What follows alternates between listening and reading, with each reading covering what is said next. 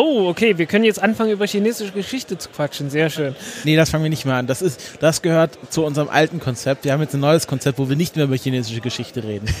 Verdammt! Wo soll ich sonst meine chinesischen Geschichtsinfo herbekommen? Ja, da kann Frank einen eigenen Podcast machen. okay. Ja, hallo zurück zum Countdown. Moment. Wir sind schon. Wir, was? Wir sind noch nicht? Intro. Intro. Oh, Intro. das kann man doch später reinschneiden. Nee, das machen wir jetzt live. Okay. 12, 11, 10, 9. Ignition sequence starts. 6, 5, 4, 3, 2, 1, 0. All engine running. Liftoff. We have a liftoff.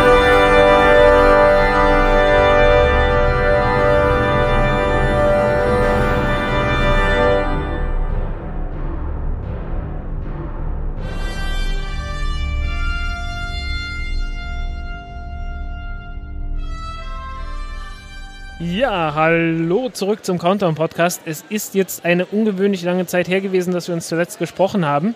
Wir sind nicht mehr auf dem 35C3, wie ihr vielleicht noch im Ohr habt. Wir sind jetzt auf dem 36C3. Es ist ein Jahr später. Und ähm, wir wollen wieder podcasten. Wir wollen auch demnächst wieder etwas länger anfangen zu podcasten. Aber darüber reden wir, glaube ich, etwas später, oder Christopher? Ja, also ähm, bevor wir jetzt zu die Hausmeistereien auf den Weg räumen, begrüßen wir bei uns äh, zwei Gäste, die wir hier auf dem äh, Kongress uns angelacht haben. Zum einen den Florian, hallo Florian, Hallo! und zum anderen den Linus, hallo Linus. Moin. Und äh, ihr beide, also du Florian, du bist ja auch Hörer und hast dich Genau. dadurch als Gast äh, vorgeschlagen sozusagen, was wir sehr schön finden. würde ich eher sagen. Ja, wir haben, du hast uns, an, du hast dich angeboten und wir haben dich angenommen. Ähm, und äh, ihr, du bist aber auch nicht nur Hörer, sondern studierst mittlerweile Luft- und Raumfahrttechnik oder Nee, angewandte Physik. Richtung? angewandte Physik. Das ist ja im Grunde Luft- und Raumfahrttechnik. Fast. Und daran sind auch nur die beiden MINT-Korrekten schuld, dass ich das tue. Genau. Und äh, Linus ist dein Kommilitone. Genau.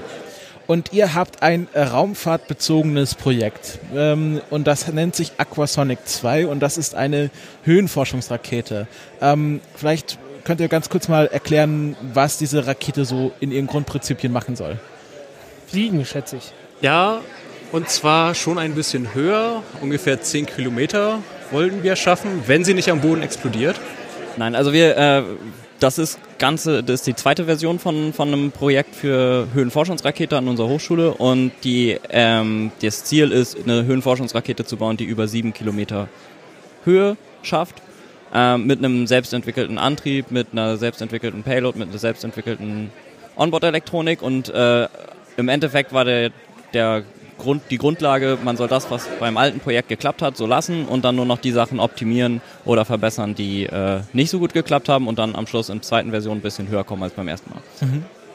Ähm, wart ihr schon auch äh, irgendwie in die Aquasonic 1 involviert oder waren das Leute vor euch, die das gemacht haben? Komplett anderes Team. Also ich habe mit denen, ich kenne die nicht mal.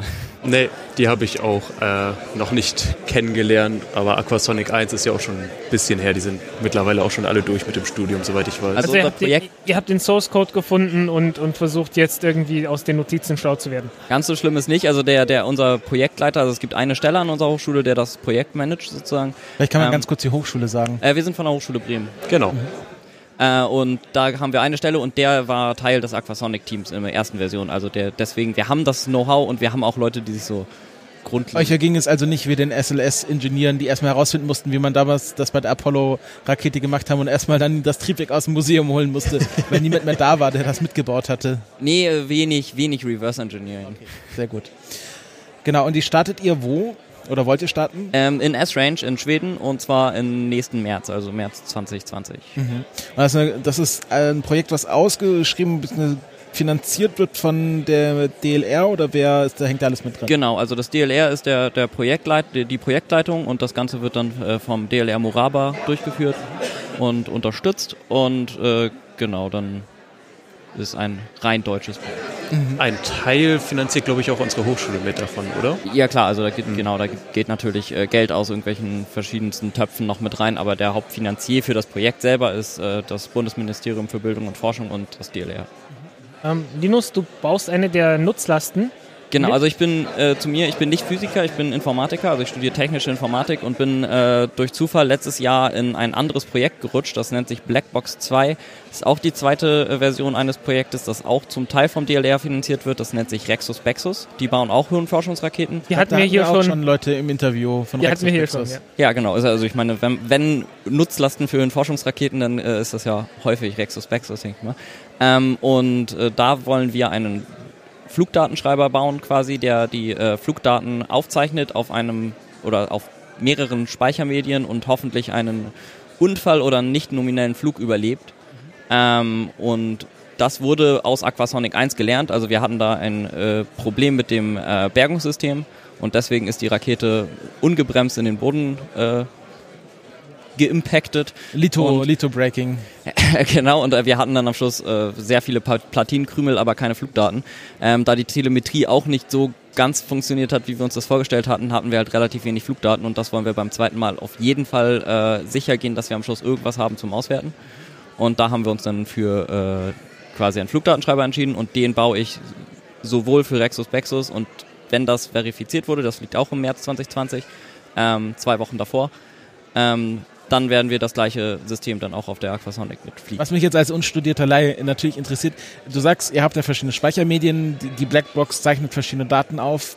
Was, was wird denn da aufgezeichnet? Also GPS und irgendwelche Kreiselbewegungen oder was steckt da alles drin? Das kommt ein bisschen drauf an, was man da dranhängt. Ähm, also das System ist an sich so gebaut, dass es alles, was äh, irgendwie über ein Ethernet, also wir haben Gigabit an Bord, ähm, alles, was darüber geht, wird auf zwei SD-Karten gespeichert. Die sind in einer Metallkiste eingebaut, äh, vergossen und das wird äh, ist mit Honeycombs, also so einem Honigwabenstruktur, äh, umhüllt, um den Impact aufzufangen oder zu dämpfen. Ähm, und da kann man im Endeffekt alle Daten reinschreiben, die äh, irgendwie einen interessieren. Bei uns sind das für, der, für die Aquasonic äh, hauptsächlich das gleiche, was auch über die Telemetrie runtergeht, also Sensorwerte von allen Drucksensoren an Bord, ähm, von allen Temperatursensoren an Bord, die Ven- Ventilsignale, die geschaltet werden. Ähm, ja, ich glaube, das ist so grob also alles, was man wissen möchte, wenn es schief geht. Genau, also auch um Fehleranalyse zu machen. So, wenn man zum Beispiel sieht, gut, ein Ventil wurde geschaltet, aber der Druck in dem System hat sich nicht verändert oder in dem Teil des Systems, ähm, dann kann man halt sehen, okay, das Ventil hat offensichtlich nicht mechanisch geschaltet, sondern nur elektrisch. Ähm, was für Experimente fliegt ihr damit, abgesehen von dem Experiment der Rakete an sich?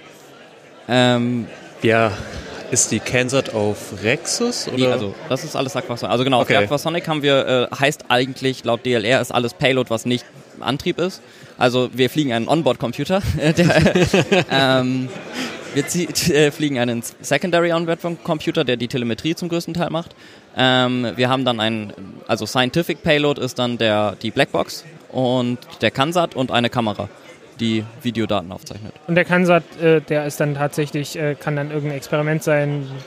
Das haben wir schon, also das ist, äh, ich glaube, das ist vom letzten Jahr, die, die haben ein Geiger-Müller-Zählrohr quasi, dass sie mitfliegen. Das ist genau das, was ich vorschlagen wollte in dem Moment. Ja, das Ja. ist, äh, genau, das ist von der Bremer Schule. Da gibt es auch immer so einen Wettbewerb, oder? Ich, ich halt, und das ist quasi dann der Gewinner von diesem Wettbewerb, oder? Genau, da gab es, glaube ich, äh, irgendwie Ausschreibungen und die hatten den dann mitgemacht und danach wurde, glaube ich, entschieden, dass die bei uns äh, dann auch noch in echt mitfliegen dürfen und nicht nur. Ja, witzig. Äh, Ein Bausatz für genau so ein Ding habe ich mir gekauft. Ah, ja. Also falls das mit dem vorgestern. Experiment schief geht, wissen wir, wo wir nach. So ungefähr. Du Ja. hast doch einen der letzten beiden noch bekommen, der Ja, Bausätze. ja, einen der letzten beiden. Ajobo hat den, hat den anderen bekommen. Aber jetzt haben wir auch schon Backup, falls Kansat failt. Was ist denn so die Hauptschwierigkeit bei dem Bau einer Blackbox?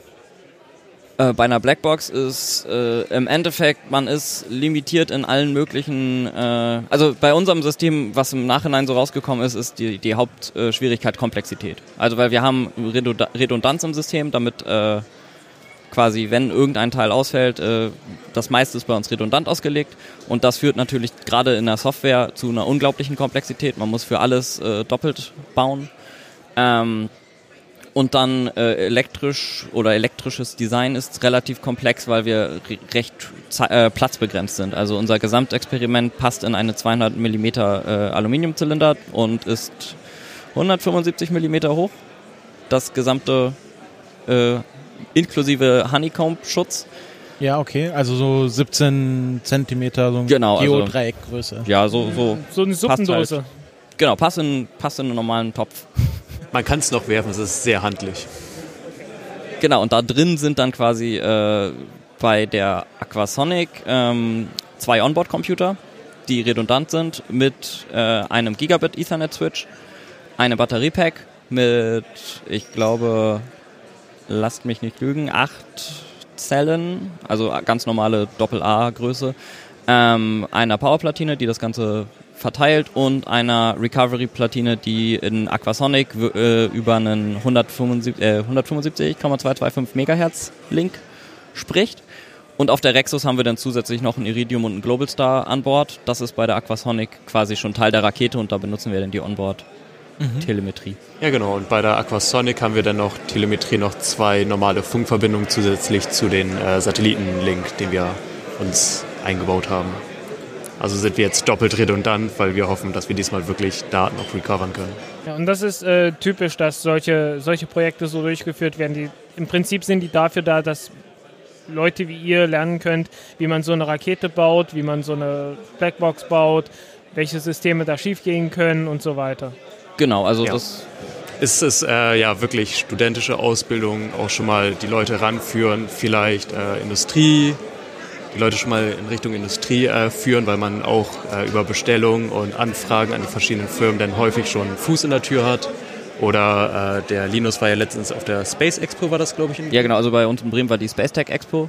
Äh, das, die ist, glaube ich, alle zwei Jahre in Bremen und die, die andere Hälfte der Jahre ist sie in, äh, irgendwo in den USA.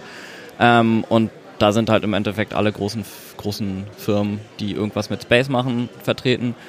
Und da waren wir dann, also wir hatten keinen eigenen Stand, aber man hat sich dann natürlich mit den Leuten, die man vorher schon, also unser Honeycomb-Hersteller zum Beispiel war auch da vertreten, dann haben wir da noch ein bisschen geschnackt. Ja, ich fand das schon spannend. Wir waren ja äh, vor ja auch über einem Jahr auf dem IRC in Bremen und ähm, da haben wir dann ganz viele Leute getroffen, die in dieser im Grunde ist es ja fast schon eine Jugendorganisation an Leuten, die irgendwas mit Raumfahrt studieren und äh, sich da auch richtig organisiert haben. Ich weiß gar nicht mehr, wie das hieß. Irgendwas mit Next Generation oder so.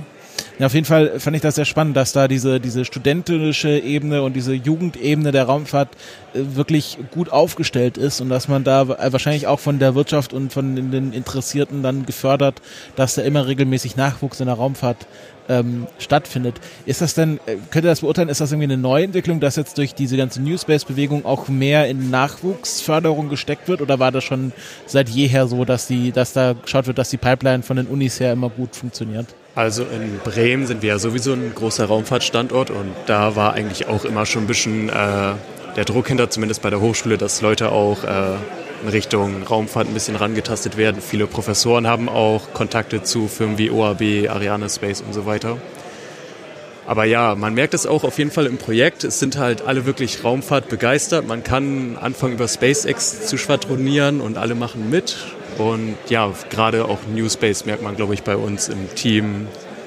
Ja, Also wenn, wenn gerade ein Launch ist, dann läuft er bei uns hinter, im, Büro hinten auf dem Fernseher. Äh, also Ja. wir Das, das gehört so. Das muss Genau. so. ähm, ich würde sagen, also gerade was so Nachwuchsförderung ist, äh, ja, ich will, nicht sagen, der Fachkräftemangel ist halt real, aber äh, die, ich glaube, die Firmen, die gerade die großen Firmen haben halt ein Problem, unbedingt neue Leute zu finden und gerade die, die, die Leute, die schon ungefähr wissen, wie ein Space-Projekt abläuft. Also man hat ja dieses ganze äh, diese verschiedenen Phasen, die durchlaufen werden, von äh, erstmal den Entwurf machen, dann, also ich kann ja vielleicht mal ein bisschen über die ganze Projekt, den Projektablauf. Ähm, bei Aquasonic sind wir dazu, oder bin ich dazu gestoßen, da waren wir schon recht weit mit dem ganzen Projekt. Das war ähm, vor dem, also die gesamte Designphase war fast abgeschlossen. Das heißt, das nächste Review, was wir hatten, oder das erste Review, wo ich teilgenommen habe, war das Preliminary Design Review, das PDR. Ähm, da sind wir dann zum DLR gefahren und haben quasi unseren groben Entwurf vorgestellt. Das nächste ist dann das Critical Design Review. In der Zwischenzeit wird quasi all das, was angemeckert wird, was nicht stimmt, was noch verbessert wird, was überhaupt nicht baubar ist oder was halt irgendwie am Entwurf äh, noch verbessert werden muss oder noch nicht klar ist, wird dann äh, quasi oder sollte weiterentwickelt werden. Ist dir da irgendwas noch im Gedächtnis? Oh Gott. So Exemplare. Äh, ja, ähm, zum Beispiel hatten wir einen Release-Mechanismus für unseren Fallschirm. Ähm, der wurde nochmal komplett danach überarbeitet. Ähm, und wir hatten ursprünglich geplant, mit einem äh, sogenannten Minimum Pressure Valve zu fliegen. Das heißt, also ich kann ja kurz über die Rakete, da haben wir noch gar nicht drüber geredet. Äh, das ist ein, ein flüssig, äh, also wir fliegen mit Lachgas und einem Festbrennstoff, also ähm, genau eine Hybridrakete. Ähm, Lachgas PE ist die Flugkonfiguration und wir bedrücken mit Helium, 300 Bar Helium äh, bedrücken wir unseren äh, Oxidatortank. Ähm, und den gleichen Tank wollten wir ursprünglich zum Absprengen der Nasenspitze mit benutzen. Und Also dementsprechend die gleiche Den gleichen Bauweise? Heliumtank. Oder, ah, der, der den Heliumtank Restdruck im Heliumtank wollten wir quasi zum, Ah, zum Absprengen der Nase okay, benutzen. verstehe. Und da wollten wir äh, oder hatten wir eine Eig- Eigenentwicklung äh, geplant, ein Minimum Pressure Valve, das eben bei 50 Bar wieder zugehen sollte, rein mechanisch. Ähm, und leider gab es Probleme mit der Fertigung der Federn, die in der Konfiguration und der Größe nicht gebaut werden konnten, weswegen wir das ganze System jetzt nochmal, äh, das war sogar, glaube ich, Post-CDA, obwohl da offiziell nicht mehr so viel geändert werden darf oder gar nichts mehr geändert werden darf, äh, ist natürlich bei so einem Studentenprojekt mit festem Zeitraum, da kriegt man dann, werden alle Augen zugedrückt und dann wird gesagt, gut, mach trotzdem nochmal. Ähm, Halt, ist halt auch besser, als mit irgendwas zu fliegen, das nicht funktioniert. Genau, das Hauptsache es fliegt so. Nein, äh, aber dann äh, wurde das eben rausgeschmissen und jetzt haben wir äh, eine Gaskartusche, die quasi unsere Nasenspitze absprengt, die äh, unabhängig vom Haupttank ist. Du warst gerade beim CDA und was, was, wie geht's dann weiter?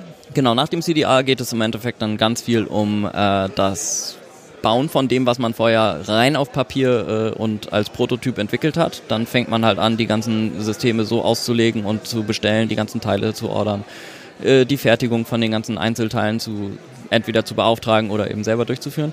Ähm, und dann kommt das IPR, das ist das Integration Progress Review. Ähm, ich hoffe, ich vergesse nicht ein Review, dann wenn, wenn ja, seht es mir nach.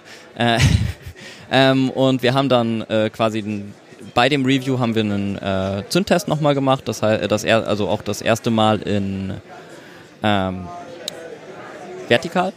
Ähm, vorher haben wir immer horizontal getestet, äh, und, aber die Rakete startet natürlich vertikal. Dementsprechend haben wir dann das Triebwerk auch vertikal hingebaut und äh, gezündet. Wir haben es nicht voll brennen lassen, weil wir ansonsten in unserem Teststand ein relativ tiefes Erdloch gebuddelt hätten mit unserem äh, Abgasstrahl. Aber ähm, ja, und dann gucken die Reviewer sich halt an, wie weit das Triebwerk ist, wie, wie der Zündtest läuft, wie auch, also da geht es auch ganz viel um diese ganzen Procedures, die ja in, im Space relativ wichtig sind. Dieses ganze was kommt wie nach, wer bestätigt was, wer, wer hat den Hut auf, welche Systeme sind so kritisch, dass es wirklich doppelt bestätigt werden muss. Äh, Du musst halt auch echt aufpassen mit, mit Lachgas, weil das halt potenziell explosiv ist und so ein Späßchen. nee, also das, das, das, die Hauptgefahr bei, bei allen unseren Tests ist immer Druck. Also wir haben halt 300 Bar Helium, äh, wenn da irgendwie ein Verschrauber abgeht und da jemand in der Nähe steht, das ist äh, erstens verdammt laut und äh, nicht ungefährlich und Lachgas ist eben auch ein Betäubungsmittel. Unser Teststand ist äh, etwas tief, äh, also ist quasi so eine Grubenform. Ähm, wenn da so eine Flasche mal, also wir hatten einmal einen Z Test, äh, wo die Zündung nicht geklappt hat und dann haben wir 25 Kilo Lachgas da in der Gegend verteilt. Ähm, die Leute, die die Gasflaschen zugedreht haben, also war noch alles im Rahmen, aber die meinten schon so, ja gut, wir warten jetzt nochmal, bevor wir dauerhaft rausgehen und richtig am Triebwerk arbeiten, weil man merkt halt schon, dass da äh, nicht nur Luft in der Luft ist. Ja, lustige Zeiten. Testkampagnen sind sowieso sehr zu empfehlen. Also jeder, der die Chance hat, an so einem Projekt mitzuarbeiten, kann ich, kann ich sagen, ist, ist eine coole Sache. Ist auch sehr viel Arbeit, aber äh, Ja. Kann man schon mal machen. Ja, wir hatten, wir hatten uns darüber unterhalten. Ähm, äh, es ist wirklich so viel Arbeit, dass ich jetzt schon von einigen Leuten gehört habe, dass sie das nicht nochmal machen möchten. Äh, äh, ja, bei manchen Sachen würde ich da auch äh, mitgehen. Also gerade was in, wir sind bei Blackbox ein relativ kleines Team. In der Aquasonic sind das deutlich mehr, weil das System natürlich auch, also wir haben da halt sehr viele Leute aus dem Bereich Luft- und Raumfahrt, die das gesamte Triebwerk designen. Ähm, wir haben äh, Informatiker, Elektrotechniker und Physiker, die die ganze Telemetrie, die ganze Elektronik und sowas bauen. Und bei Blackbox äh, sind wir, sage ich mal, vier, fünf Leute. Ähm, dementsprechend ist die Arbeits, äh, also wir werden dann ab und zu mehr in so einem, das ist halt auch bei so Studienprojekten, man hat halt nicht ein Projektteam, was konstant über die gesamte Projektlaufzeit, sondern dann ist halt in einem Semester haben mehr Leute Zeit, in dem anderen wieder nicht und dann hat man eine relativ hohe Fluktuation. Die Leute brauchen auch lange, um in das Projekt überhaupt reinzukommen. Dementsprechend würde ich sagen, wenn man nochmal so ein Projekt mitmacht, größeres Team, äh, einfach auch nicht so viel Doppelbesetzung von Rollen. Also wir haben halt Leute, die machen Elektronik und Mikrocontroller-Programmierung und ich mache halt Projektmanagement und Software. Ähm, und das ist doch deutlich besser, wenn man für jedes eine Person hat und nicht äh, eine Person für fünf, fünf Hüte. Ganz kurz zum Abschluss, äh, wie sieht jetzt der Zeitplan aus? Wann, wann habt ihr euren Launch-Date jetzt festgesetzt? Oha. Ähm, also Jetzt, die nächsten, jetzt beginnt das Trauerspiel. Richtig. Also die nächsten, die, der, der nächste Monat wird echt hart. Also wir werden ähm, bis Ende Ende Januar alles fertig bauen müssen, äh, alle Bugs beheben, die irgendwie Hardwarezugang brauchen, weil dann wird das gesamte System nach Schweden gefahren.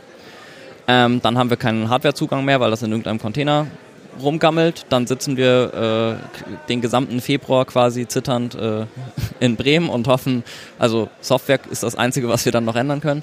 Ähm, und im März fängt unsere Rexus-Kampagne an. Das sind die ersten zwei Märzwochen. Da wird die äh, Blackbox mit Rexus 27 geschossen. Ich hoffe, es gibt einen Livestream. Kann man auf rexusbexus.net bestimmt äh, finden.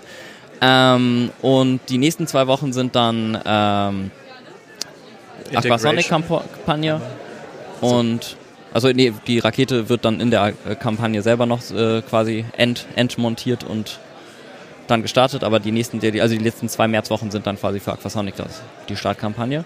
Das heißt, alle Leute, die auch bei Blackbox äh, mitmachen, sind quasi den gesamten März in Schweden bei minus 30 Grad. Ja, Das schöner- wird bestimmt schön- äh, klassischer schwedischer Frühling, würde ich mal sagen. Okay, dann, ähm, also ich vermute, wir könnten uns noch- noch viel länger über äh, Testkampagnen unterhalten und vielleicht machen wir mal äh, irgendwann äh, äh, im, im Sommer ein Postmortem, wenn dann euer Projekt hoffentlich geflogen ist, erfolgreich. Ähm, wir bedanken uns herzlich, dass ihr euch die Zeit genommen habt, ein bisschen über euer Projekt zu erzählen Gerne. und äh, hoffen, dass wir uns vielleicht mal wieder unterhalten können. Ja, vielleicht wirklich, wenn es dann gestartet ist. Genau. Auf dem nächsten C3. So, jetzt sind wir wieder unter uns. Jetzt äh, bricht hier alles zusammen, die komplette Struktur. Oh, absolut, absolut. Ähm, ja, machen wir erstmal kurz Hausmeister rein. Wir waren ja, wie ihr vielleicht gemerkt habt, ein Jahr äh, in Pause. Das war ja auch angekündigt, weil ich, Christopher, meine Bachelorarbeit schreibe. Das tue ich auch immer noch.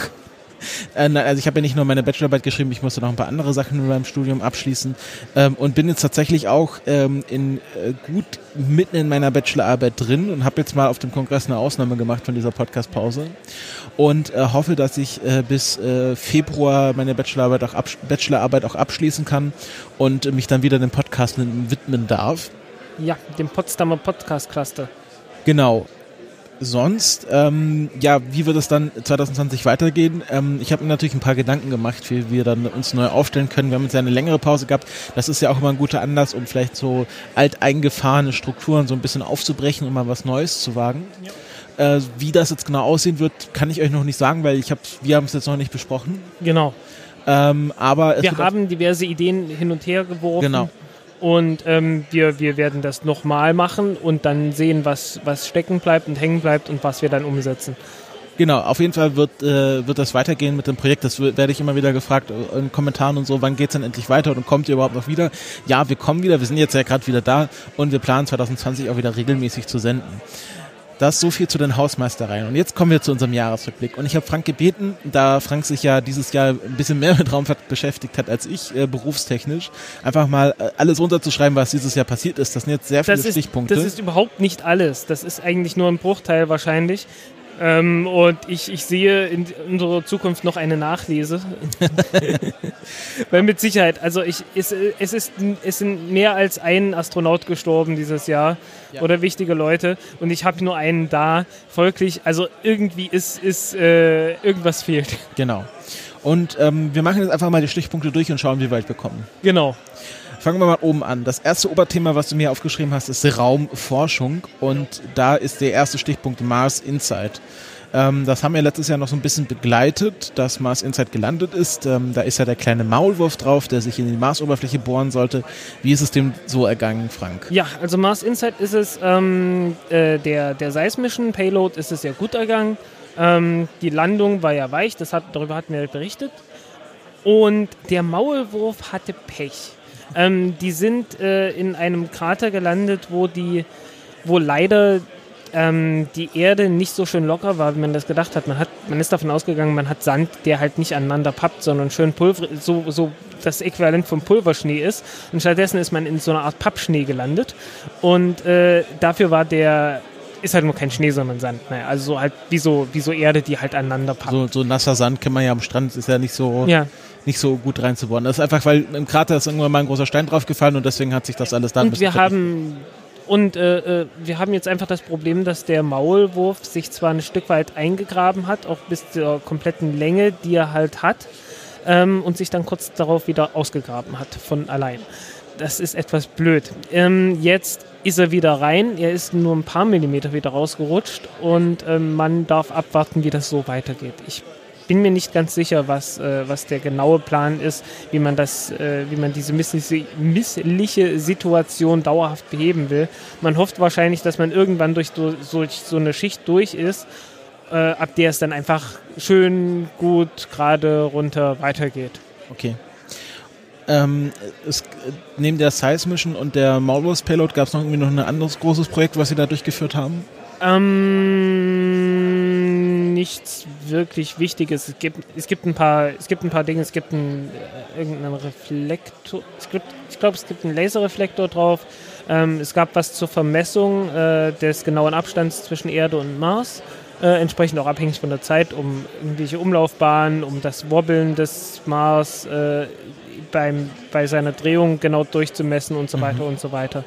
Ähm, man hat ein paar Erdbeben gemessen, man hat auch eine seismisch aktive Zone gefunden jetzt, das ist jetzt ganz frisch gewesen. Ja, Okay, also der Mars ist geologisch insofern aktiv. ja, irgendwas ist noch. Irgendwas, wackelt läuft da noch. Äh, es ist noch ein bisschen mehr als auf dem Mond zum Beispiel, aber auch auf dem Mond hat man ja Mondbeben nachgewiesen, die durchaus so, so aus dem Inneren kommen. Das war ja auch der Sinn, glaube ich, des, der Maulwurfsonde, dass sie da einen Hitzefluss messen wollten, um zu sehen, ob der Mars noch einen flüssigen Kern oder wie flüssig der Mars Ja, noch ist. einfach um die, um die Modelle, die man hat, äh, äh, zu überprüfen. Mit ein paar echten Daten. So, dann weiter Mars. Ähm, Opportunity wurde endgültig aufgegeben. Wir hatten ja darüber berichtet, dass Opportunity in einen äh, ziemlich bösen Sturm geraten ist. Letzten August, glaube ich. Und ähm, man hat ihn dann endgültig aufgegeben, beziehungsweise, was auch in dem Fall absolut berechtigt ist, man hat gesagt, äh, die Mission wurde erfolgreich ab, abgeschlossen. Genau, gab es sehr schönes Goodbye Oppi äh, äh, Tweets und ähm, Danksagungen und äh, ja, es war eine durchaus erfolgreiche Mars-Mission. Ähm, ich glaube, er hat auch einen Marathon geschafft, mehr als 42 Kilometer Fahrt, äh, Fahrstrecke hinter sich gebracht, was für Mars Rover echt äh, Ja. die eine Rekorddistanz ist. Ja, Curiosity ist noch nicht ganz dort, aber ich glaube, die Curiosity ist deutlich schneller. Also ähm, Wird das in kürzerer halt- Zeit schaffen. ja, hat halt auch einfach äh, mehr Saft. Genau, und ist auch ein bisschen größer und ein bisschen, äh, hat ja auch nicht äh, Solarzellen, sondern ähm, Radioisotopenbatterien. Genau, Von dem her ist er auch gegen, bei Halt- Stürmen ein bisschen zuverlässiger. genau. Hat halt eine dauerhafte, eine dauerhafte Stromversorgung. Ähm, wird, wird natürlich auch so benutzt, dass man da ähm, äh, den Strom erzeugt und dann abspeichert und dass man einfach ein bisschen mehr hat, wenn man dann mehr braucht, mal um zu fahren oder um Instrument zu benutzen und so weiter. Aber man hat halt insgesamt mehr Strom. Ja, bleiben wir beim Mars. Ähm, bei Schiaparelli, beim Schiaparelli-Nachfolger ExoMars Rover, ähm, oder im Grunde der zweite Teil dieser äh, ExoMars-Mission, Genau, das war ja die? Generalprobe. gibt es Probleme beim Fallschirm. Das hatten wir ja vorher kurz im Interview gehabt. Fallschirme sind anscheinend ein kniffliges Ding. Ja, da, zu, zu Fallschirmen werden wir nachher bei der Raumfahrt nochmal kommen. so von wegen Boeing und so. Ähm, aber äh, äh, ja, auch die, auch die ESA, nicht nur Boeing, hat Probleme mit Fallschirmen. Ähm, denn äh, wer sich erinnert, äh, Schiaparelli ist ja unter anderem abgestürzt, weil der, äh, weil der Fallschirm sich etwas merkwürdig äh, äh, verhalten hat. Es gab äh, ungewöhnliche Kräfte, die man so nicht vorhergesehen hatte. Und das lag tatsächlich an einem echten Verhalten des Fallschirms, das man äh, andeutungsweise in einigen Simulationen ge- gesehen hatte, aber man hat keine detaillierten Simulationen durchgeführt, ähm, die, die äh, etwas realistischere Physik haben. Und ähm, hat das einfach durchgewunken. Und dann hat man auf dieser Grundlage einen 25 oder 35 Meter großen Fallschirm entwickelt für den ExoMars Rover, äh, den größten Fallschirm, der jemals äh, auf dem Mars fliegen soll. Und hat den jetzt äh, dankbarerweise nicht erst auf dem Mars, sondern schon der Erde getestet und bislang nicht erfolgreich. Also er ist mehrfach äh, kaputt gegangen und äh, es steht jetzt im nächsten Jahr, ich weiß nicht, Januar, Februar, März irgendwie, also erstes Quartal auf jeden Fall, äh, wirklich so ein Make-or-Break-Test an. Ähm, und die ESA hat, äh, die ESA hat schon äh, die NASA auch um Hilfe gefragt, äh, weil die halt durchaus auch viel mehr Erfahrung mit, mit Fallschirmen auf dem Mars haben. Ähm, um das Ding halt doch noch irgendwie auf die Reihe zu bekommen, weil 2020 ist halt Startfenster und äh, entweder das Ding funktioniert oder muss halt mindestens zwei Jahre verschoben werden. Und es ist eine ganz schön teure Mission dann. Sowieso schon. Dann äh, verlassen wir den Mars und begeben uns ähm, auf kleinere Himmelskörper. Ja, aber wir bleiben bei Fallschirm. Wir bleiben bei Fallschirm. Äh, ich habe hier einmal Hayabusa 2 und Osiris Rex sehen. Die beiden jetzt will ich es nicht falsch sagen, Kometenmission oder nee, nee, Asteroiden. Asteroiden. Beides Asteroiden. Ba genau, die beiden Asteroiden Sample Return Missions. Ja, die aktuell aktiv sind. Ähm, äh, Hayabusa 2 ist zurück auf dem Weg zur Erde. Äh, deswegen auch Fallschirme, weil die haben eine, die haben ja Proben gesammelt und äh, entsprechende Kapseln mit Fallschirmen, die dann auf der Erde landen können. Und Hayabusa 2 hat äh, wirklich in dem Jahr einfach alles getan, was es tun sollte. Äh, wirklich äh, super. Ähm, wirklich alles, was, was Hayabusa, alles, was bei Hayabusa 1 schiefgegangen ist, hat jetzt bei Hayabusa 2 richtig geklappt. Ähm, es gab ja diverse kleinere Nicklichkeiten bei Hayabusa 1. Äh, ist ja auch ein Sonnensturm reingekommen, weil die hatten halt einfach Pech mit dem Ding auch gehabt. Mhm. Ähm, und Hayabusa 2 hat das jetzt alles geklappt. Ähm, die haben auch noch eine große Treibstoffreserve. Also wenn Hayabusa 2 äh, zurück an der Erde ist, wird Hayabusa 2 nicht verglühen, anders als Hayabusa 1, äh, sondern einfach weiterfliegen und die werden dann mal gucken, was sie mit ihren Resttreibstoffen noch machen können. Also die haben noch irgendwie 30 Kilo Xenon an Bord und das ist für so eine Sonne ganz schön viel. Das ist, glaube ich, mehr als die Hälfte von Treibstoff noch. Mhm. Ähm, Osiris Rex äh, ist auch angekommen an den äh, geplanten Asteroiden ähm, und die bereiten jetzt gerade die, die Landung und Probenahme vor. Also die haben doch nichts aufgenommen. Genau. Das ist ja das, wo sie da ein bisschen reinpusten und dann schauen, was hochfliegt. Genau, genau. Also äh, die machen es mit Blasen. Äh, die, die Japaner äh, waren da martialisch unterwegs, die haben drauf geballert. Also die haben dort tatsächlich so kleine Geschosse drauf geschossen. Ähm, haben die nicht auch irgendwas gefunkt oder so? Ja, die hatten, die hatten diverse Landemissionen gehabt, so kleine Lander gehabt. Ähm, die, hatten eine, die hatten noch extra äh, Kameras gehabt, die ähm, praktisch das Abschießen, also die hatten, die hatten zwei unterschiedliche Schießmechanismen sozusagen. Die hatten etwas, das in der Größe und in der Energie ungefähr einer kleineren Pistole ents äh, entspricht. Und äh, dann hatten sie eine Panzerfaust.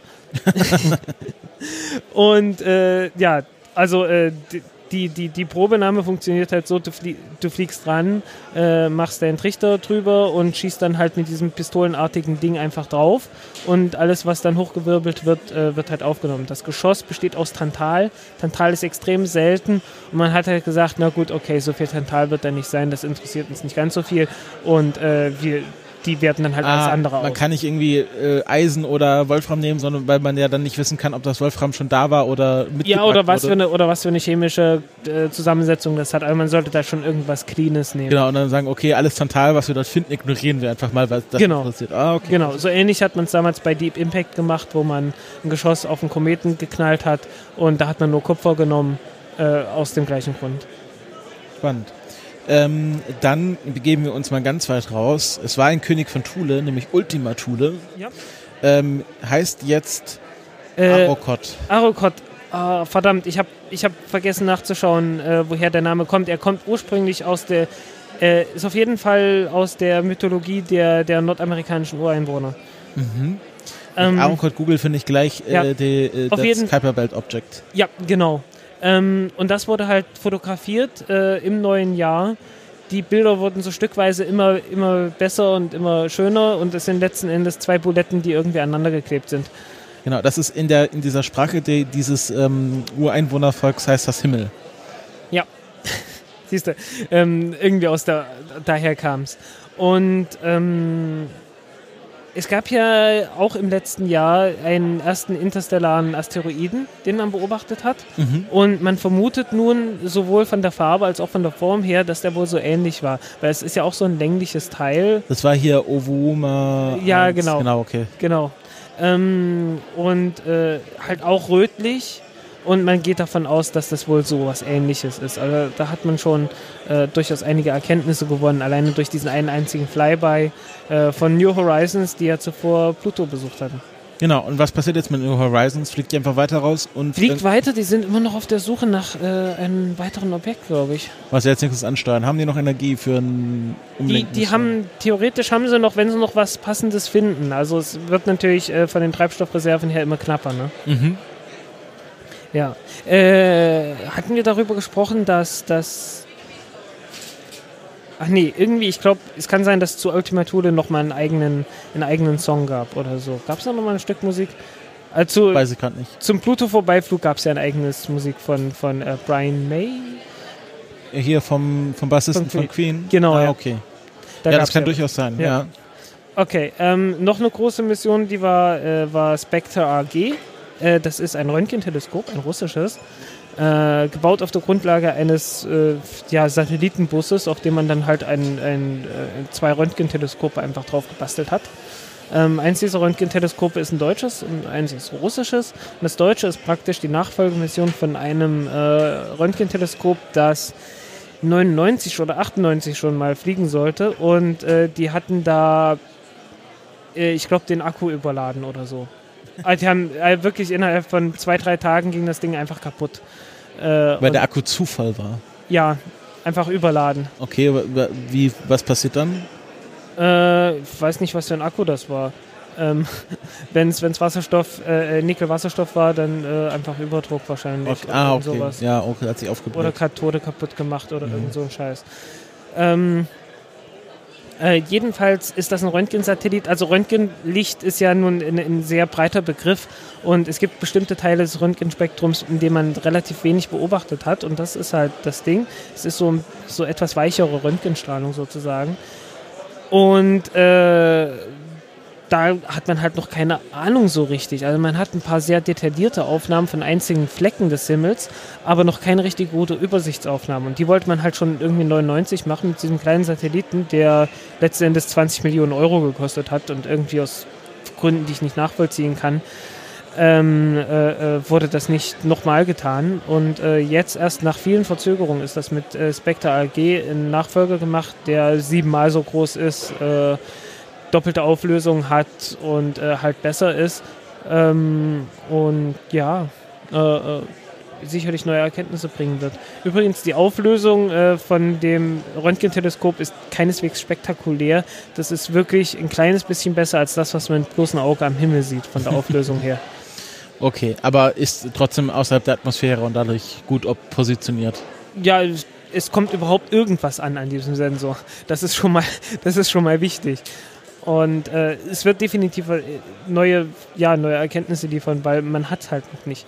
Ähm, bin mir jetzt gerade nicht sicher, was der russische Teil davon macht, aber die sind, glaube ich, nochmal etwas genauer. Ich bin mir gerade nicht sicher. Ähm, Ja, wir gehen einfach mal weiter zu dem zweitgrößten Teleskop, was dieses Jahr gestartet wurde, wie du nein, nein, das in diesem Jahrzehnt. in diesem Jahrzehnt gestartet wurde. Ja, ja. Ähm, und zwar nennt sich das Cheops und das ist tatsächlich erst vor ein paar Tagen gestartet. Ähm, kleines Teleskop, 30 cm Durchmesser. Und äh, das sagt schon einiges aus den, über den äh, äh, Zustand der, der Weltraumastronomie in diesem Jahrzehnt, äh, wenn das schon das zweitgrößte Weltraumobservatorium ist. Ähm, Was war das Größte? das größte ist der indische Astrosat gewesen, was so ein kombinierter, so ein kombiniertes Ding mit diversen Teleskopen ist. Das größte ist ein 40 Zentimeter Spiegel für optisch und UV.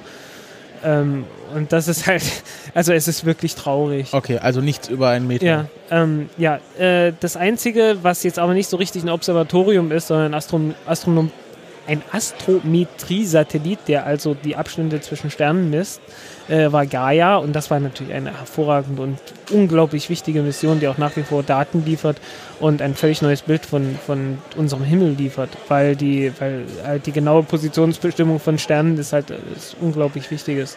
Ähm, und wie groß war da, da der Spiegel? Äh, ich, das ist so ein elliptisches Ding, ich glaube anderthalb mal einen Meter. Also das war schon deutlich größer. Ja, aber halt, War die Nachfolge von Hipparcos, der halt bis vor kurzem da halt wirklich so der, der wichtigste Satellit, äh, äh, Katalog, Sternenkatalog war. ähm, ja, also ich glaube, über Gaia haben wir auch letztes Jahr geredet, soweit ich Ja. Da kam ja irgendwann der Katalog raus, der öffentlich zugänglich war. Genau. Ähm, und das war sehr spannend. Da, da flossen in sehr kurzer Zeit sehr viele Paper äh, äh, auf Axif, die alle sich aus Gaia gespeist Genau. haben. Ja, und äh, die letzten großen Teleskope waren halt äh, Kepler und Herschel. Äh, ich, irgendeins liegt mir noch auf der Zunge, das mir gerade nicht einfällt, aber die waren halt alle so 2009. Also jetzt in, in diesem Jahrzehnt sieht es halt echt traurig aus. Okay.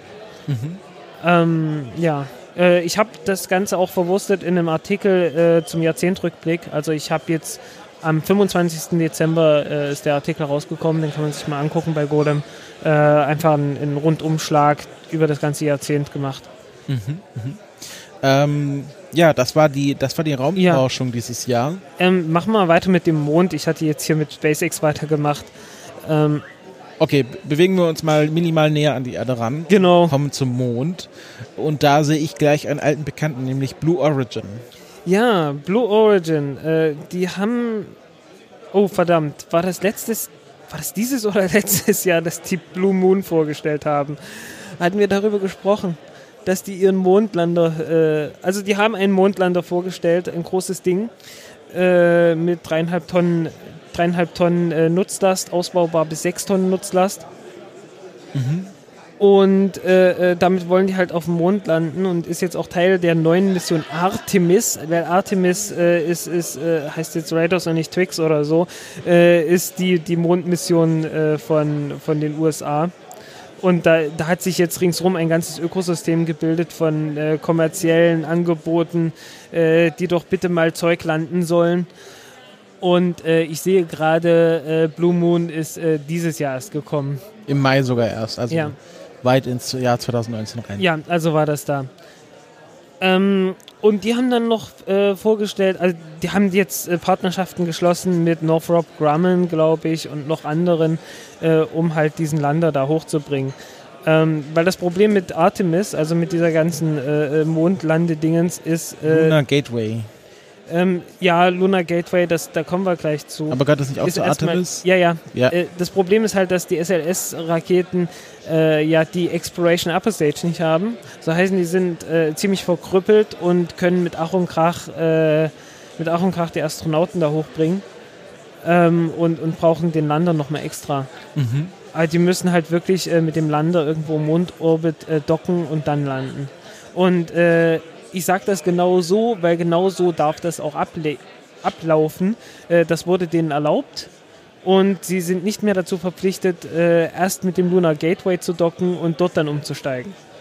Äh, so heißen diese Mondstation, über die lange die Rede war, ähm, ist äh, immer noch, ist noch nicht gestrichen, ähm, aber hat doch einen erheblichen äh, äh, äh, Dämpfer erlitten, sagen wir mal. Äh, muss jetzt, jetzt erst am Anfang nicht mehr da sein und ich glaube, die wird auch sehr viel später erst aufgebaut. Also die, die, äh, die Mondlandung soll ja jetzt doch sehr viel schneller vorangetrieben werden. Man möchte ja unbedingt bis äh, 2024 die erste Frau auf dem Mond haben. Ja, mal schauen, wer Ja. das dann ist.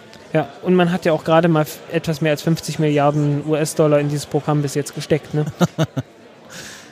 Ähm, genau, also äh, Blue Origin Dream Team, Lunar Gateway ist nicht mehr unbedingt nötig. Und diese 50 Milliarden ist jetzt bitteschön nur Orion äh, und SLS und Also- äh, Constellation, was davor war. also was seit den 2000ern, äh, seit Columbia, Seit 2004, ja. Genau, seit Januar passiert ist. 2004, als George W. Bush gesagt hat, hey, wir fliegen nochmal auf den Mond und alle haben äh, geklatscht, wenn sie nicht geschlafen sind. Nicht, wenn sie nicht eingeschlafen sind. Irgend sowas. ja, und war das nicht einfach nur eine Ablenkung, weil sie nicht so viel Presse auf der Columbia-Katastrophe haben wollten? Unter anderem. Äh, und auf, na, es war halt, es wurde halt gesagt, dass das Space Shuttle eingestellt werden sollte. Ah ja, und das war sozusagen der Trostpreis dann. Genau, genau, das Trostpflaster. Mhm. Ähm, was ja auch, ich verweise nochmal auf den Jahrzehntrückblick, weil das ist ein Monsterartikel, das ist wirklich der längste, den ich jemals geschrieben habe, äh, äh, was äh, wirklich die, das ganze Jahrzehnt äh, geprägt hat. Mhm. Und das ganze Jahrzehnt wurde auch vom, von Mond insgesamt geprägt. Äh, wir hatten ja jetzt das 50-jährige Jubiläum gehabt von der, von der ersten Mondlandung. Apollo 11, ja. Ja, von Apollo 11. Äh, und entsprechend gab es jede Menge Mondmissionen, äh, vor allen Dingen sehr viele, die nicht durchgeführt wurden. Aber es gab auch eine Reihe, die, die tatsächlich äh, gekommen sind. Ähm, die einzige, die auf den, auf den Google Lunar X-Preis zurückgeht, äh, war die von Space EL, der israelischen äh, äh, Firma, die landen wollte, mit dem Bereshet, der leider schiefgelaufen ist. Also wollten halt landen und ich glaube einmal hopsen oder so.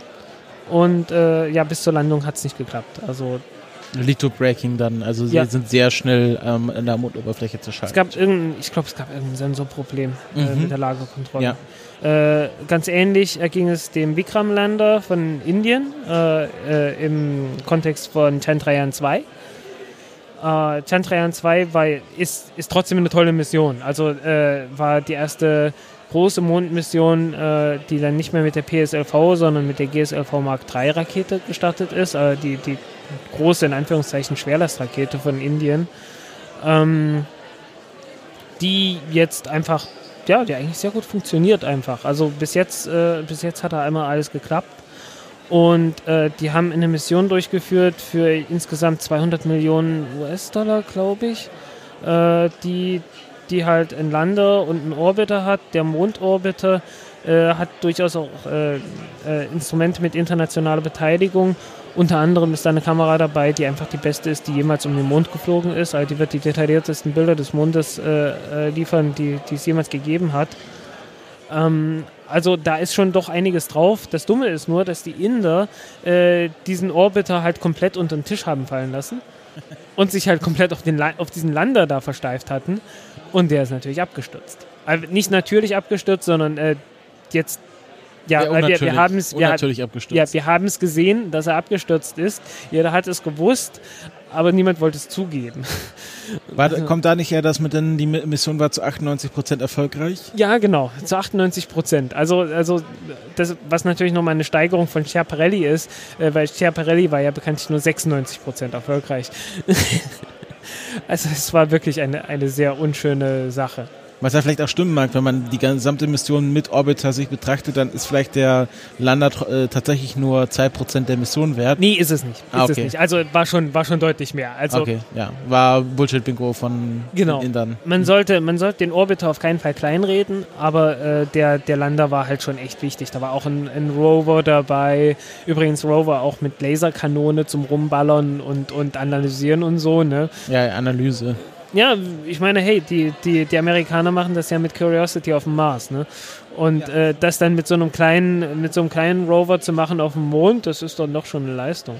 Also das Ganze war wirklich wissenschaftlich äh, zum ersten Mal echt auf auf hohen Niveau von Indien. Also da kann jetzt niemand mehr sagen, ja, die haben halt bloß mal irgendwie schnell eine Demonstrationsmission da hochgeschossen, sondern das war schon echt richtig. Von Das her richtig ernst. sehr schade, dass es dann nicht geklappt hat. Ja, äh, aber ist, äh, Chandrayaan 3 ist in Planung. Äh, soll nächstes oder übernächstes Jahr fliegen. Also die, die, die nehmen das ernst. Ja, Indien weiterhin sehr stark im Raumfahrt, äh, an, an, an der internationalen Raumfahrt beteiligt. Ähm, wird, wird, langsam, wird langsam immer mehr und immer Immer ambitionierter. ein größerer Player. Ja. Ähm, äh, wir werden nochmal kurz auf, auf, äh, auf China nachher kommen. Äh, ja, egal. Ähm, nochmal Mond. Toyota baut einen Mondrover. Dim, dim, dim. Ja, äh, kann man sich auch mal angucken. Äh, das Ding, äh, die haben damals schon gescherzt in dieser Pressekonferenz, dass man daraus ja ein Auto bauen könnte. Ja, Und die machen das. ein Mondrover, den du kaufen kannst. Ja, ja, also äh, aus, aus, aus diesem Muster wollen die jetzt ein SUV bauen. Ja, noch mehr SUVs. Ja, und äh, die haben das gesagt, bevor Elon Musk seinen Cybertruck vorgestellt hat, wo er dann gesagt hat, damit will er dann auch auf dem Mond, äh, auf, auf Mars fahren. Ja, gut. Äh, Cybertruck ist nochmal eine ganz andere Geschichte. Ähm, und war nicht to Nee, das war Audi. Das war ein anderer Hersteller. Aber okay. ja, wie, Audi, aber, aber auf Audi werden wir gleich noch zurückkommen. Ja, Wie, ähm, wie kann man sich das dann vorstellen? Ist das dann wirklich so ein Mondrover, in den man sich reinsetzen kann? Oder ist das nur so Ja, ja. angelehnt? Nee, an nee, nee, nee. Also so richtig mit, so richtig mit Astronauten reingehen und rumfahren und so. Er sollte, glaube ich, irgendwie zwei Wochen fahren können. Äh, und äh, äh, äh, wurde mit natürlich mit Brennstoffzellen betrieben, weil, weil Brennstoffzellen sind der letzte heiße Scheiß. Und das kann man dann irgendwann kaufen. Ähm, Ich glaube das nicht. Ich glaube, der wird, der wird für in, der, in der irdischen Variante irgendeinen anderen Antrieb haben. Ähm, ja, äh, Ja, wenn, ich, ich habe mich, ich hab mich gerade noch, ich habe mich gerade noch mit dem mit dem CEO oder einem der Gründer zumindest äh, von von den PT Scientists unterhalten Ja, und bin deswegen bei der Vorbereitung etwas nachlässig gewesen diesmal. Das tut Okay. mir ein wenig leid. Na, dann Aber kommen wir- wir kommen wir kommen mal genau dazu. zu denen Ja. jetzt. die haben sich umbenannt. Die haben sich umbenannt äh, aufgrund dessen, dass sie zwischendurch pleite waren. Ähm, ja, die haben, äh, äh, äh, die sind Insolvenz gegangen, waren einfach zahlungsunfähig, hatten einfach zwischendurch kein Geld mehr ähm, und haben tatsächlich jemanden gefunden nach äh, langen Suchen. Ich glaube, also so lange war es nicht, aber, aber auf jeden Fall so Herzschlagfinale. Äh, haben sie dann einen Investor gefunden, der das Geld entsprechend gibt. Und die haben jetzt äh, eine Finanzierung gesichert für fünf Jahre von Zeitfracht. Zeitfracht. Ja, äh, irgend so ein mittelständisches, inhabergeführtes Unternehmen, das irgendwie, das ich bis jetzt noch nicht kannte, aber es wurde ein Was, was größeres. haben die bisher gemacht? Zeitfracht? Ja, so Fracht, also so, so Schiff und Flug und so. Und jetzt, Aero, äh, die, die hatten irgendwie so gesagt Aerospace Company, weil die halt so Luftfracht gemacht haben. Ah, okay. Und jetzt äh, erweitern sie und ihre Unternehmenssparte um Ja. Raumfracht. Genau, und heißen jetzt äh, Planetary Transportation Systems. Praktisch muss man sich, muss man das Kürzel nicht umbenennen. Genau, darum ging's. Ähm, ja, also die, die sind tatsächlich äh, finanziert. Die haben halt auch in diesem Jahr äh, eine Kollaboration mit äh, Ariane Space äh, oder der Ariane Group gemacht. Und äh, die sind sozusagen auch der, der offizielle Partner der ESA für den Flug zum Mond mehr oder weniger, weil kein anderer in, in echten Mondlander bauen kann, will, soll oder wie auch immer. Genau, das ist ja, glaube ich, eine Kooperation mit Audi oder stecken die da nur Geld rein? Äh, das waren als die, die, die Sponsorverträge, weil die Ah, okay. Halt, die hatten halt, die hatten halt äh, Audi, Vodafone, äh, einen, den man äh, finden kann, wenn man sich die Jacken anguckt, die die zuletzt getragen haben, aber die haben es nicht geschafft, den anzukündigen und deswegen darf ich das jetzt nicht offiziell sagen, wer die sonst noch sponsert, aber Ah, okay. Wenn man sich die Jacken anschaut, dann weiß man, wer der dritte geheime Sponsor der PT Scientists war. Genau, Aber fand ich lustig. Also wie gesagt, ich habe mich gerade mit denen unterhalten in irgendwie zwei Stunden, deswegen ist meine, meine Stimme auch schon etwas angegriffen. Ähm, aber äh, diesen Mondrover, den haben sie komplett selber entwickelt. Da hat Audi nur irgendwann das Äh, Logo kein, mal kein draufgeklatscht. Rover, sondern ein Lander. Und die Ah. kollaborieren jetzt mit äh, Muston Space Systems, die damals diese äh, Lander Challenge, äh, Lunar Lander Challenge irgendwas gewonnen haben. Mhm. Äh, und mit denen zusammen wollen die dann halt äh, die, die, das Aber Lande, hat, die Landung auf dem Mond. Rover? Da fuhr doch was auf der Republika rum. Stimmt, ja, haben die auch, haben die auch. Äh, das war Teil vom, vom Google Lunar X Prize. Okay, und das ist jetzt Ähm, eingestampft. bin ich mir nicht ganz sicher. Weiß ich gerade nicht. Äh, er meint auf jeden Fall, äh, prinzipiell könnten sie das immer noch machen und die haben auch immer noch die äh, sozusagen den Coupon, um äh, mit der Ariane 9, also die haben so einen Gutschein ausgedruckt aus dem 9? Internet, äh, mit der Falcon 9 äh, äh, zum Mond zu fliegen. Ah. Äh, den, den, den, den ausgedruckten Gutschein haben sie noch irgendwo. Ne? Hat nur wenige Millionen gekostet. Sehr teurer Gutschein. Ich hoffe, er hat kein Ablaufdatum. Ja, ich, ich hoffe auch. Aber ich glaube, ich glaub, die sind da fair genug. Ähm, ja. Ja, wie gesagt, PT Scientist. Äh, der Andreas ist nicht mehr Pressesprecher dort. Andreas Schipper, der äh, früher mal Presseoffizier der ESA war. Ja, der uns damals das Interview für, mit, mit Jan Wörner vermittelt hat. Nee, Moment mal, das habe ich ganz alleine vermittelt. Das hast du, genau, genau. Das Da hast war- du ganz da- alleine da- gemacht und die Sekretärin äh, die im Genau. Hintergrund war da auch nicht beteiligt. Nee, aber äh, also wir haben schon äh, einen freundschaftlichen Kontakt, sagen wir mal so, zu Ja. Andreas. Ähm, und der ist Und ich, und irgendwo liegt auch noch ein Interview mit ihm rum und das, das wird kommen, das wird kommen, versprochen. und äh, der, der war dann äh, Pressesprecher der PT Scientist und ist jetzt äh, bei, bei Hell 9000 gelandet. Äh, bei, wo? In- Deutsches Zentrum für Künstliche Intelligenz, Genau, ja. so DKI oder so heißt das, glaube ich. Genau, da ist er jetzt. So, So genug der Personal-News. Wie wird's jetzt weitermachen? genau. Ähm, ich entscheide mich. Äh, ach, wir sind, in, wir sind bei deutscher Raumfahrt. Jetzt fangen wir, jetzt machen wir ganz unten weiter. Ähm, äh, es gibt ein paar, ein paar äh, äh, OHB, einer der größten Hersteller von äh, Satelliten, hat gehört, glaube ich, zu MT Aerospace. Nee, MT Aerospace gehört zu, zu OHB so rum.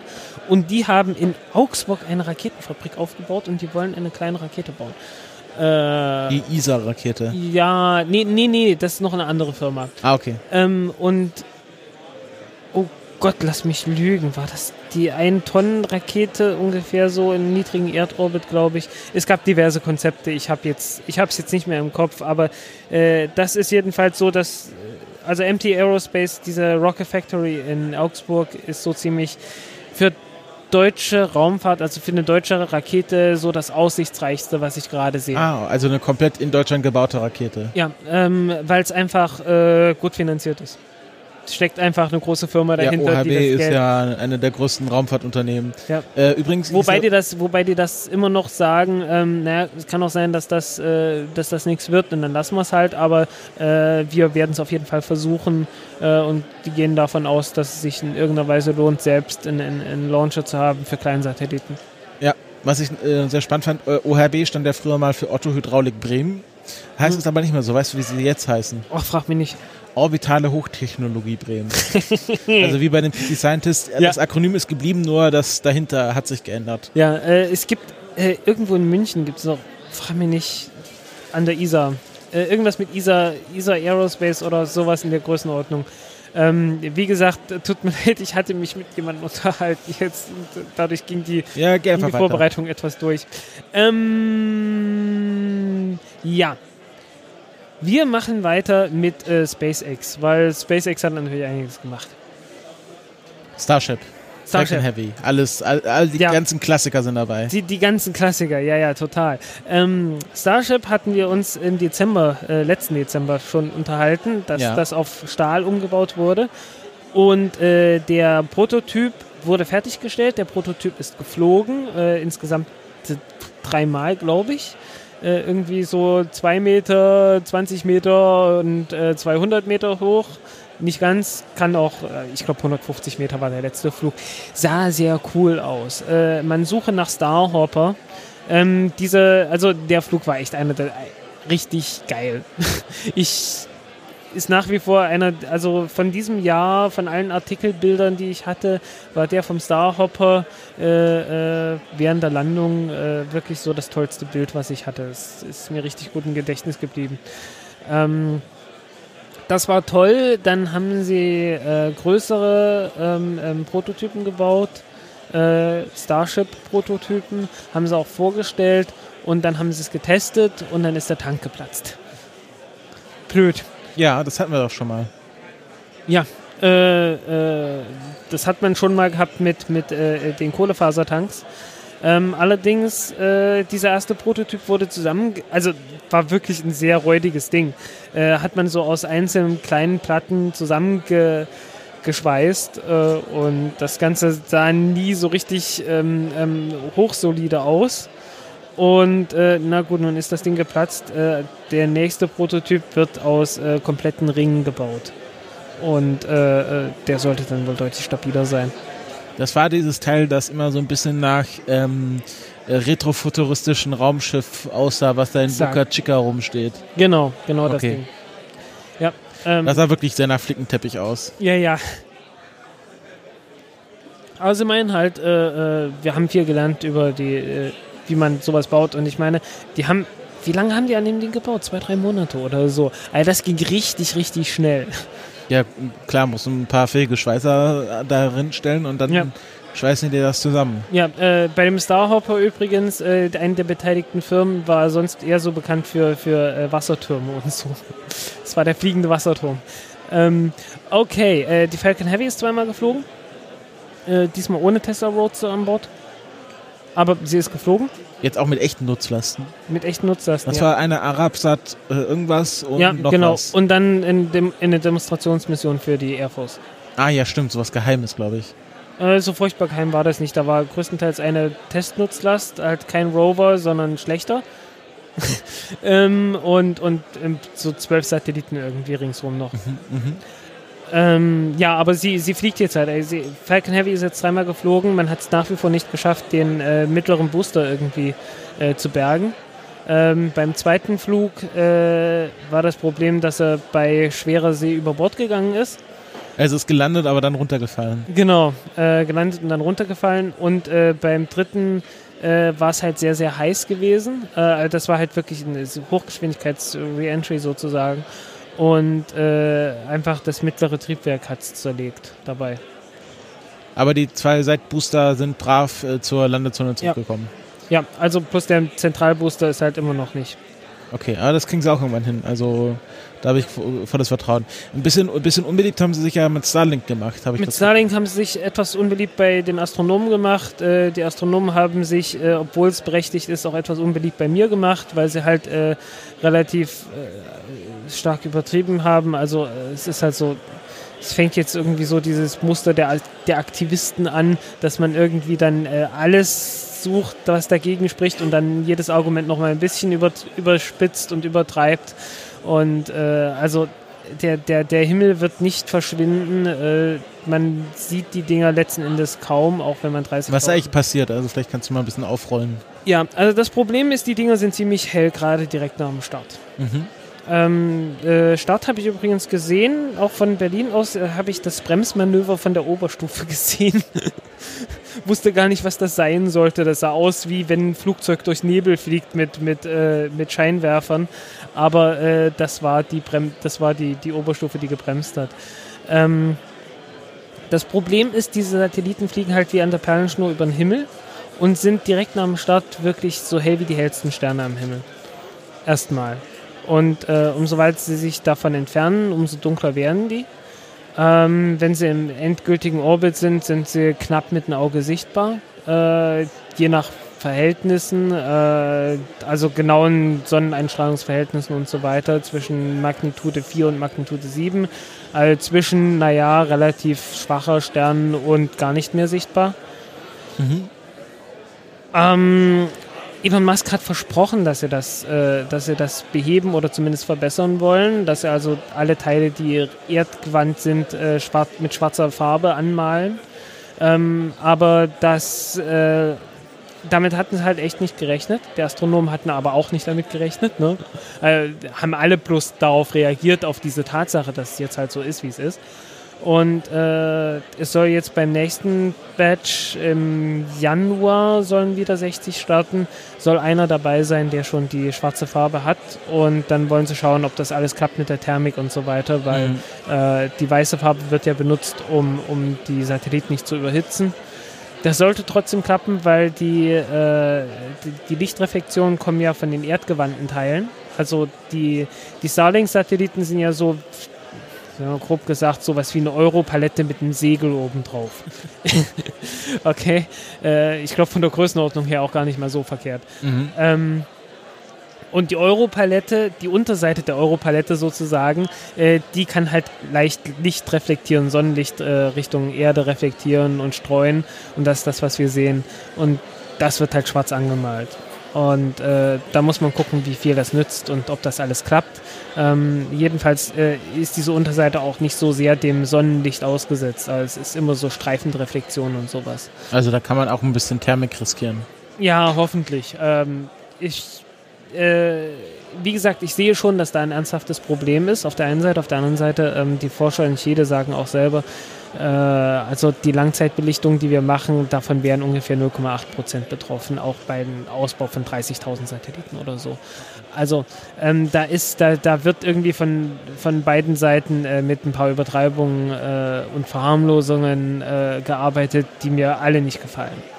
Also auch von SpaceX-Seite ja, ein bisschen übertrieben? ja, also äh, ich, ich hätte mir schon eine bessere Reaktion gewünscht. Also Elon Musk hat da ja auch ein paar äh, Kommentare abgelassen, die nicht gut waren.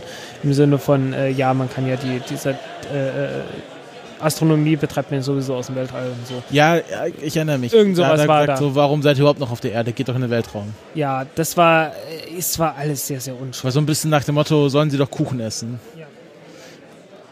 Ähm, ja. Ähm, auch etwas unschön, äh, Crew Dragon äh, ist erfolgreich geflogen, das war toll. Äh, ist erfolgreich zurückgekommen, das war toll, alles war super während des Fluges. Dann soll er getestet werden, um äh, ähm, ähm, ähm halt, also Startabbruchtest zu machen während des Fluges, während höchsten aerodynamischen Belastung.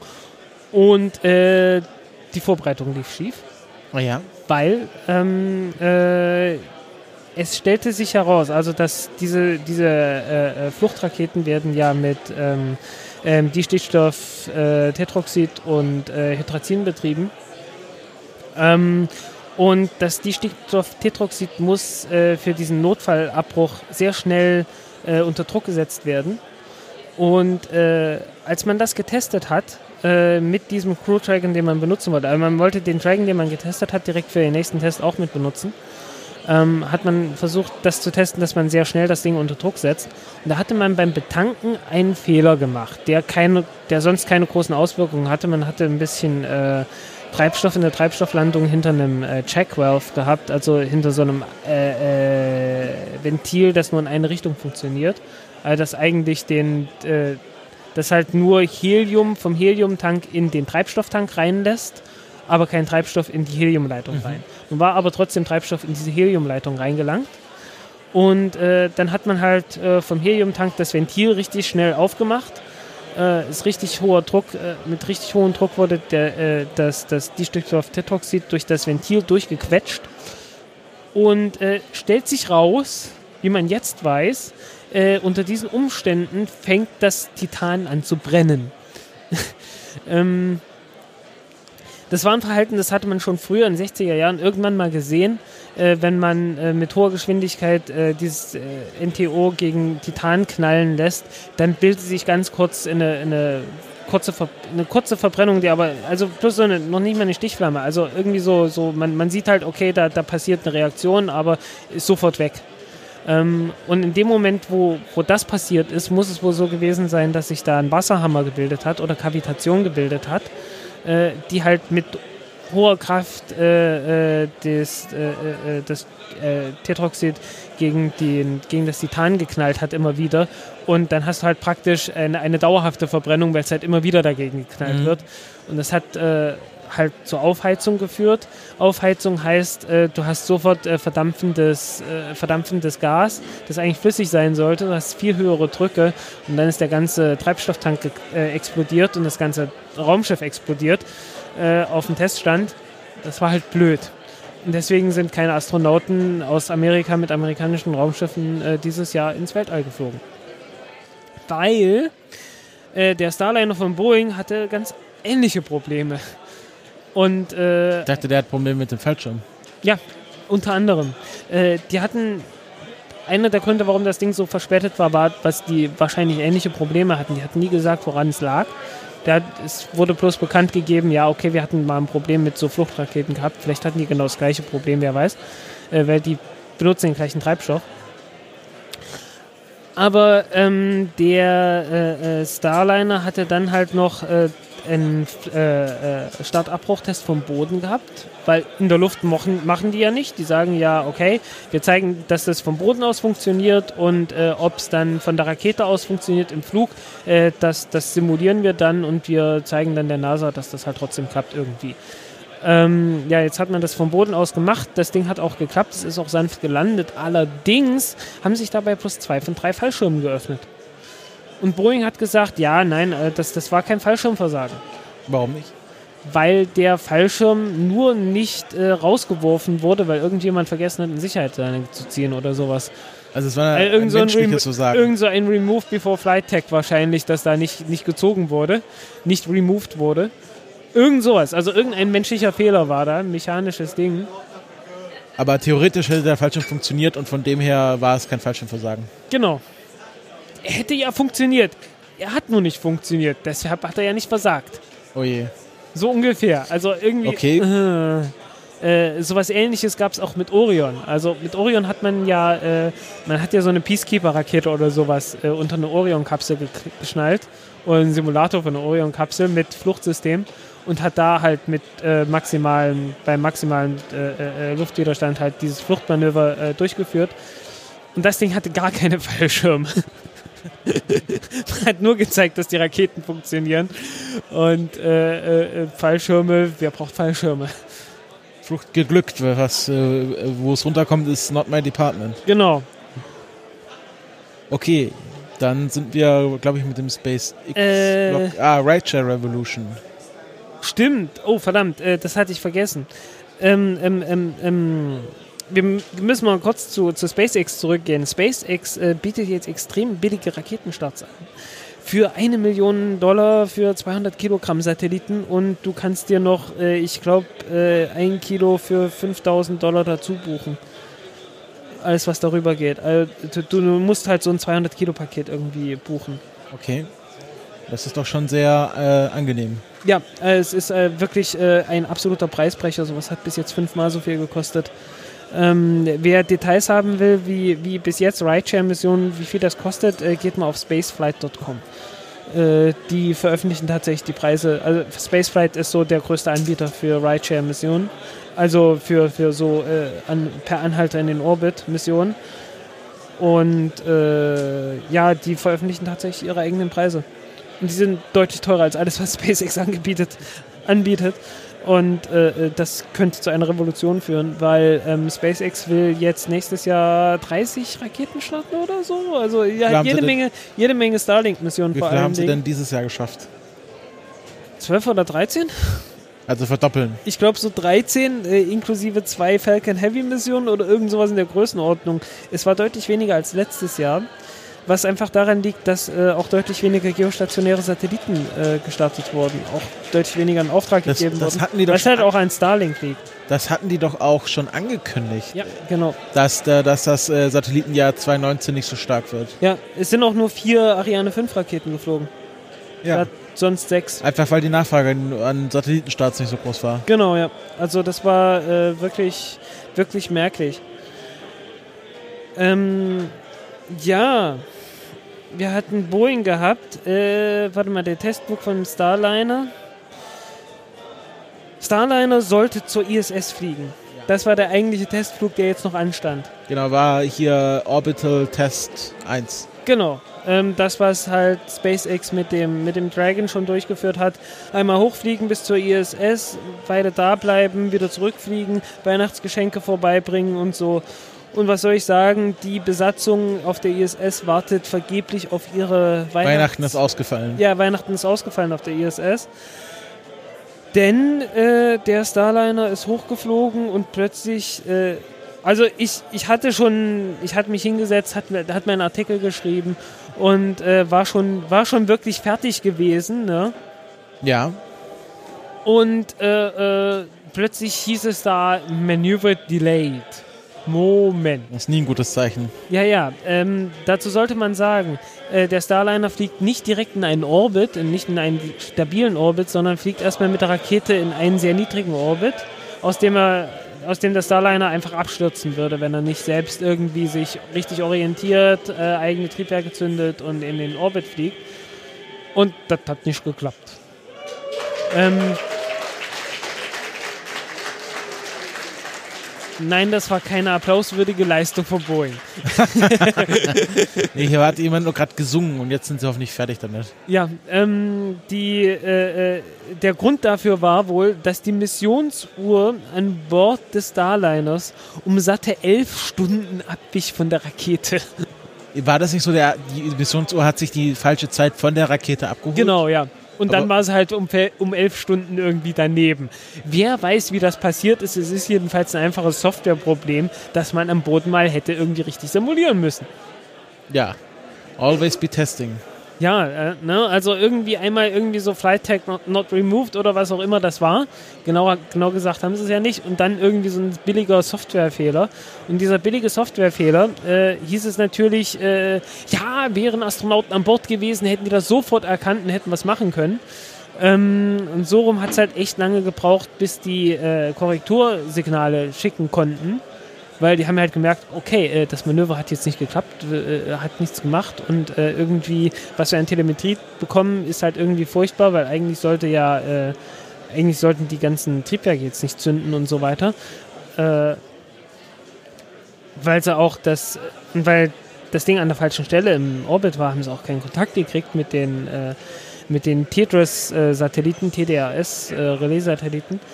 Und äh, ja, am Ende haben sie zu viel Treibstoff verbraucht. Ich habe gehört, so drei Viertel davon. Und äh, konnten nicht mehr zur ISS fliegen und mussten dann zwei Tage später äh, einfach wieder auf der Erde landen.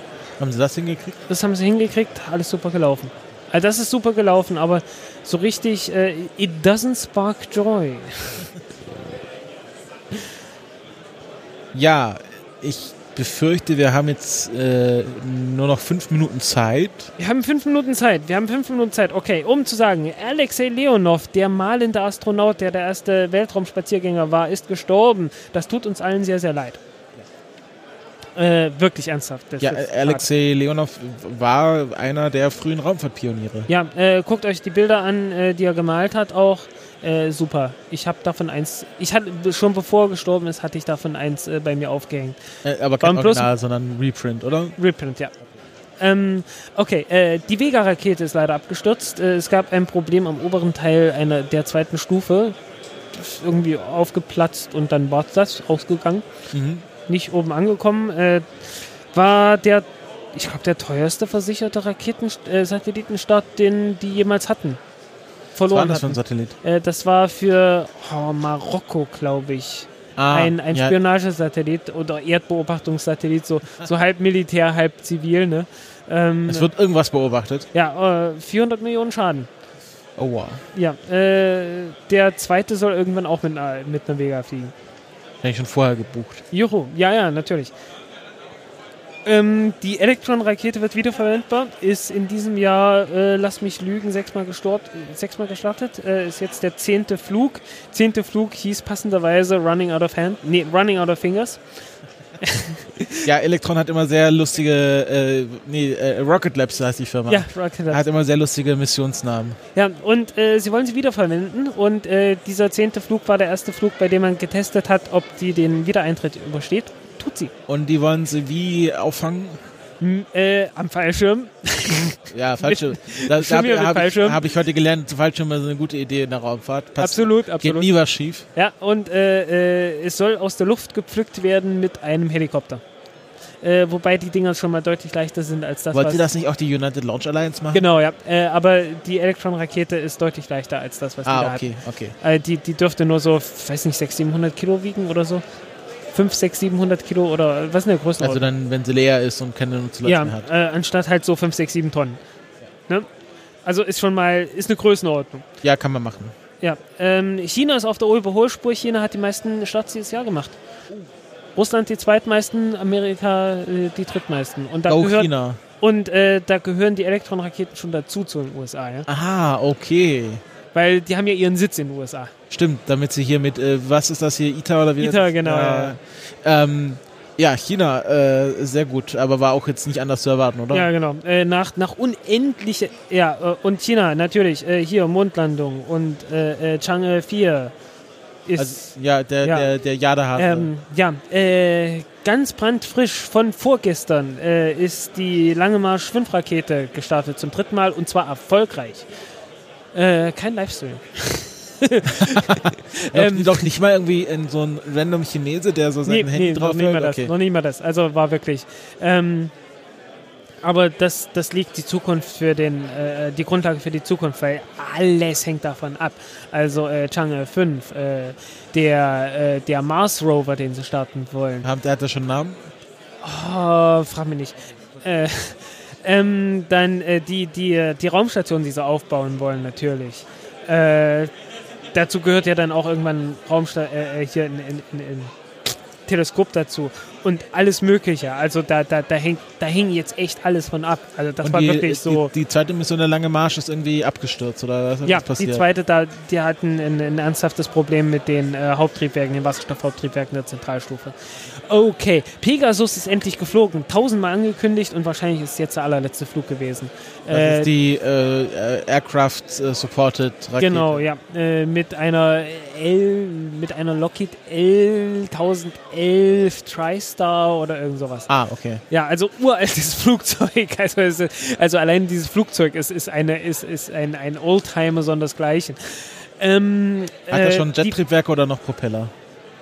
Jet. Okay, gut. Jet ist schon, also, äh, ja, okay. Ähm, den nächsten Flug mit einem ähnlichen, ähnlich gelagerten Satelliten soll die Falcon 9 übernehmen. Das ist ein 500 Kilo Satellit und die Falcon 9 fliegt dann bis zum, bis zum Äquator, weil es ist ein Äquator, äh, äh, soll ein äquatoriale Ding sein. Sondern die fliegen dann bis zum Äquator und biegen dann sozusagen links ab. Okay, am Äquator gleich. Also äh, immer so am Äquator einmal hart links abbiegen und äh, äh, wir halt, die haben immer noch genügend Treibstoff dadurch, dass halt ein leichter Satellit drauf ist, dass sie das machen können. Und die verkaufen das für 50 Millionen Dollar, während die äh, Pegasus halt äh, 55 Millionen gekostet hat.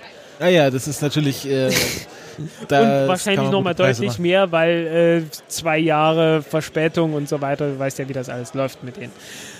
Ähm, Wer, wer hatten die Pegasus angeboten? War das hier. äh, United Northrop Grumman. Ah, Northrop Grumman, okay.